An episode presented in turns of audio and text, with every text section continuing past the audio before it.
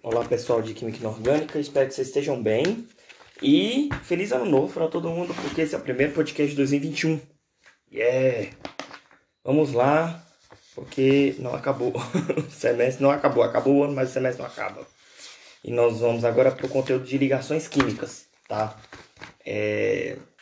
Já tem uma boa quantidade de conteúdo que a gente está vendo aí. Pode ser que já esteja chegando a hora da prova. Então, recomendo que vocês estudem e continuem estudando, né? Como eu disse para vocês, o ideal é estudar essa disciplina um pouquinho cada semana, porque nós vamos ter uma, em breve uma prova marota.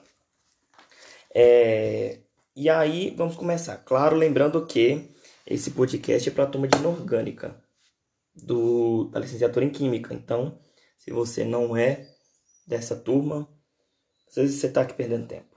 Não sei. Mas, enfim, é isso. Só para avisar. Beijos. Vamos lá, galera. Bora nessa. Bom, a gente viu antes que as substâncias elas são formadas por constituintes e que esses constituintes eles identificam o que são as substâncias e eles são formados por um ou mais átomos. E para entender como esses constituintes são formados pela, pela aglomeração de dois ou mais átomos, nós utilizamos o conceito de ligações químicas, tá? Essas ligações químicas elas foram estabelecidas como conceitos nessa tentativa de explicação das propriedades físico-químicas das substâncias e suas transformações, para a gente ajudar a por que, que determinada transformação acontece assim, é, envolve mais energia e tal, certo? Quando a gente falava de estado físico, a gente, é, mais especificamente na, no, no estado sólido, eu citei sal de cozinha, diamante e ferro metálico. Cada um deles possui uma explicação diferente sobre a interação entre os constituintes para o fato de serem sólidos à temperatura ambiente e essas, é, essas questões de, de interações estão envolvidas com as ligações químicas, ou seja, as ligações que os átomos fazem entre eles, tá? É, e aí, assim, a gente vai não vai falar de diamante, porque é um caso bem específico, mas a gente vai falar de, de parafina sólida para a gente entender três tipos de ligações químicas. Tá? Vamos começar com sal de cozinha. Sal de cozinha é aquele sal branco cristalino que a gente usa é, para tempero. O que a gente compra, ele é, por força de lei, ele é, ele é adicionado iodo para o combate de de, de, de uma doença que a gente tinha muito comum aqui no Brasil, que é o bócio endêmico, né? E o, a inclusão do iodo no sal é justamente para evitar que essa doença se manifeste é, pela ausência de iodo no organismo. E aí, e isso faz dele um material, né? Que, é, que é a mistura então de cloreto de sódio com iodo e outros minerais. Mas se a gente pegasse o cloreto de, sal, o cloreto de sódio puro sem nenhum outro contaminante, sem nenhum outro contaminante, sem nenhuma outra substância inserida, ele a gente sabe que ele é a temperatura ambiente ele é sólido, tá? Sólido branco, cristalino. E ele tem um ponto de fusão muito elevado, aproximadamente 801 graus Celsius, ou seja, a gente precisaria de aquecer o cloreto de sódio a pelo menos 801 graus para ele se tornar líquido, tá? Outra propriedade do cloreto de sódio é a sua alta solubilidade em água, né? Porque assim como o sal de cozinha, a mistura, o, o material que a gente usa em, casa, né, o sal de cozinha, o cloreto de sódio, ele também é solúvel em água, muito solúvel em água, inclusive. E aí, numa solução água e sal, por exemplo, a gente pode, com auxílio de fios, lâmpada e uma fonte de energia, que pode ser uma pilha, uma bateria, ou um, um fio conectado a, a uma tomada. Se a gente montar um circuitozinho, por exemplo, conectar os fios nessa fonte, uma lâmpada, e a gente cortar o fio e, e mergulhar na água e ligar, a lâmpada acende. Tá? Ou seja, a gente percebe que a água com sal, ela conduz a eletricidade, coisa que a água pura não conduziria ou a água que a gente tira da torneira que teria uma quantidade muito pequena de sais. É, e a condução de eletricidade ela não é possível no sólido. Por exemplo, se você pegar uma pedrinha, um cristalzinho de cloreto de sódio e tentar, por exemplo, colocar, é, pegar dois fiozinhos e colocar nele ele não fecha o circuito e a lâmpada não acende, tá? É, e essa propriedade que é somente dessa solução e não dele puro cristalino, ela pode ser explicada pela presença de partículas carregadas surgidas na dissolução do sal em água, tá? Ou seja, a gente explica que uma solução de cloreto de sódio teria partículas positivas e negativas na solução que conduziriam essa eletricidade entre os fios quando mergulhados na água para fechar o circuito e acender a lâmpada, certo? E o que não acontece no sólido. É, a gente explica que essas partículas, quando elas estão em solução, elas estão soltas e por isso elas têm cargas, é, as cargas estão livres e elas conduzem a eletricidade. E quando elas estão soltas, elas estão ligadas a uma ligação específica, tá? E a gente chama essa ligação de ligação iônica. E a ligação iônica? O que seria ligação iônica? A ligação iônica é um outro nome dado àquelas interações ion-íon que a gente já, já estudou na outra aula. Elas são interações entre partículas de cargas diferentes, interações eletrostáticas, interações de natureza elétrica. Tá? A gente entende então que esses átomos de cargas opostas, mesmo que eles possuam tam tamanhos diferentes, eles se atraem. Entende-se que esses átomos eles estão carregados pela perda ou ganho de elétrons. Tá? Se eles perdem elétrons, eles ficam com carga positiva. Se eles ganham elétrons, eles ficam com carga negativa. Vou repetir. Se eles perdem elétrons, eles ficam com carga positiva. Se eles ganham elétrons, eles ficam com carga negativa. E eles são respectivamente chamados de cátions, no caso dos de positivo, e ânions, no caso dos negativos, tá? É, ou seja, a carga positiva ela perde um ou mais elétrons na camada de valência e a carga negativa, o ânion, é porque ganha um ou mais elétrons na camada de valência. E essa capacidade de doar ou receber elétrons, ela vai estar relacionada com as energias de ionização, ou seja, ceder elétrons, e de afinidade eletrônica, que é, no caso, receber elétrons.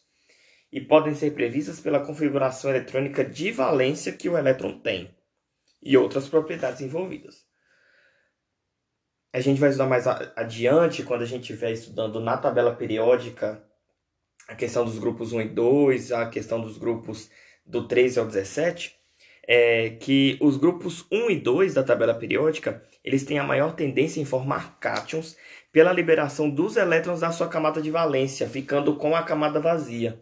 Da mesma forma que eles têm essa capacidade de doação de elétrons, os átomos dos elementos do grupo 15, 16 e 17 da tabela periódica, eles possuem maior tendência em formar ânions pela recepção de elétrons, para justamente completar oito elétrons na sua camada de valência que é o que a gente chama de regra do octeto, tá? Então, sobre ligação iônica, é basicamente isso, tá? E aí a gente vai ver um pouquinho mais como vai funcionar as ligações iônicas quando a gente for discutir as substâncias principais é, de átomos dos elementos do grupo 1 e 2, por exemplo, certo? Agora vamos analisar a questão de ligação observando as propriedades do ferro metálico. O ferro metálico, assim como outros metais, eles são sólidos a temperatura ambiente. A única exceção aí do caso de metal sólido a temperatura ambiente é o mercúrio, porque ele é líquido. Aquele mercúrio utilizado em é, que a gente tem em termômetros, tá? Eles possuem, a, além da maioria deles ser, né, nesse caso, maioria, é, sólido a temperatura ambiente, eles possuem entre suas propriedades, em, é, eles possuem em comum a condição de calor e eletricidade e a questão daquele brilho, do lustro que os metais possuem, tá? Essas propriedades elas são explicadas justamente com base na teoria das ligações entre os átomos do, do, dos elementos metálicos, que é a ligação metálica.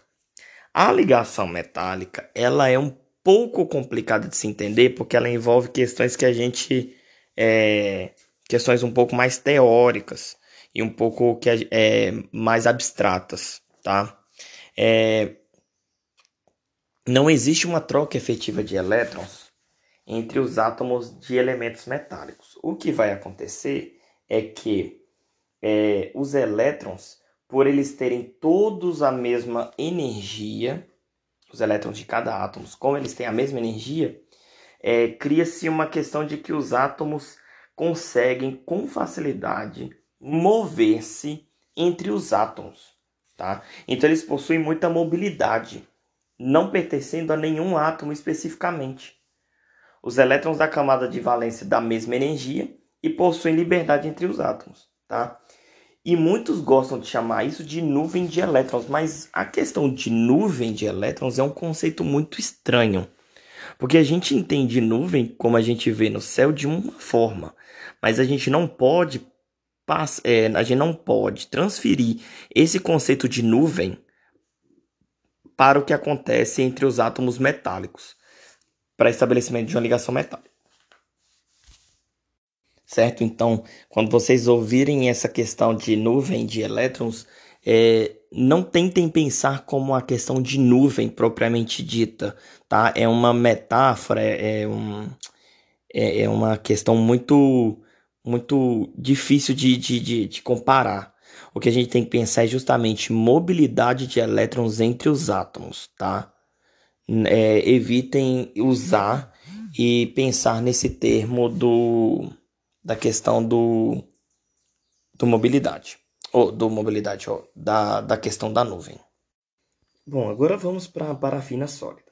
É, a parafina sólida, vamos pensar numa vela mesmo, uma vela de vela, vela de casa, vela, vela de parafina. É, ao contrário do sólido iônico, ela possui baixo ponto de fusão. Ou seja, se a gente pegar uma vela e colocar numa panela e a gente aquecer até melhor em banho-maria, né? É, que a gente sabe que ela pode que ela pode se compor, ela derrete, tá? Então ela não derrete a tanta, não precisa de uma grande quantidade de temperatura para derreter, tá? Ela não é solúvel em água, a gente não consegue dissolver uma vela em água, tá? E quando a gente coloca ela direto no fogo, ou seja, quando a gente acende a vela, ela, a parafina ela é utilizada como combustível, né? Tanto que ela queima a presença do fogo, ela queima no sentido de ela entra em combustão, tá? Produzindo, produzindo mais fogo, produzindo fuligem e etc. A gente entende que os constituintes da, que formam a parafina, eles são formados por átomos de carbono e hidrogênio. A parafina, inclusive, é derivada de petróleo, tá? E esses átomos de carbono e hidrogênio, eles são unidos por ligações que, é, fortes que não se rompem com facilidade. Eu estou falando dessas, dessa questão de rompimento das ligações entre os átomos no constituinte e não da interação entre os constituintes, tá? É, para se transformar por essa reação de combustão, é necessário uma grande quantidade de energia. Fogo, por exemplo. É, para que essas ligações sejam quebradas, tá? E tais ligações são chamadas de ligações covalentes, tá? Essas ligações covalentes elas são compreendidas como compartilhamento de elétrons e podem ser compartilhados um ou mais pares ao mesmo tempo por dois átomos, tá? O compartilhamento ele ocorre para suprir a deficiência de elétrons da camada de valência dos dois átomos envolvidos. E aí a gente entende que durante o compartilhamento, o par ou os pares de elétrons eles são pertencentes aos dois átomos simultaneamente, ou seja, ao mesmo tempo, o par de elétrons que está sendo compartilhado é tanto do átomo 1 quanto do átomo 2. Ali no, na representação na, no PDF, a gente tem um X e Y ligados por um traço. Esse traço ele representa o par de elétrons que está sendo compartilhado, tá? E X e Y representam os átomos ligantes. Apesar da ligação covalente explicar diversos fenômenos, outras teorias, como a teoria de ligação de valência, que é a TLV, ou a teoria do orbital molecular, que é a TOM, ou até mesmo hibridização de orbitais, elas são teorias que auxiliam a, a, no, no, entendimento de como esse compartilhamento de elétrons ocorre e também ajuda-nos a entender, é, por exemplo, outros, outros fenômenos é, que ocorrem justamente com essas substâncias que a gente diz que os, que os átomos, os constituintes, formam ligações covalentes, tá? Isso aí a gente vai estudar mais para frente porque são um pouco mais difíceis. esse conteúdo, que é o conteúdo que vai agora cair na primeira prova, é justamente um conteúdo para vocês. Daqui para frente as coisas vão ficar um pouco mais pesadas. E é muito importante vocês entenderem muito bem o que a gente falou até agora, para que vocês não tenham dúvidas daqui para frente, tá? Essa primeira parte da, da disciplina é mais para é quase uma ambientação. Antigamente eu fazia isso em uma aula e agora eu estou fazendo isso em quatro. É, esse é o quarto PDF que a gente está tendo, então é, é uma boa ambientação para vocês estarem bem direitinhos e aprenderem bem bonitinho, certo? Bom, é isso. O podcast chegou ao fim. Aproximadamente 16, 16 minutos, 15, 15 minutos e meio de conteúdo. Não é pesado, é tranquilo, vai começar a ficar pesado mais tarde. Por isso que eu falei para vocês que é muito importante vocês ouvirem. E eu espero de coração que mais pessoas escutem esse podcast antes da aula, ou pelo menos leiam o, o PDF antes da aula de terça, porque é, a aula é o momento de vocês tirarem dúvidas. Então, eu ficar calado é porque vocês não têm dúvidas e tá tudo bem, tá? Dependendo do que vocês perguntarem, dependendo do que vocês quiserem saber mais de, de, de curiosidades, de conteúdo, a gente vai falando. Mas ficar calado faz parte do vocês não terem estudado. Então, por favor, estudem e tenham perguntas, tá? Novamente, um abraço para vocês de feliz ano novo e a gente se vê depois de amanhã, porque hoje é domingo, esse horário que eu estou gravando, e espero ter rede para poder postar ele no Moodle, porque eu não estou em Brasília. Mas breve estarei. Valeu, galera. Beijos, até mais. Tchau, tchau.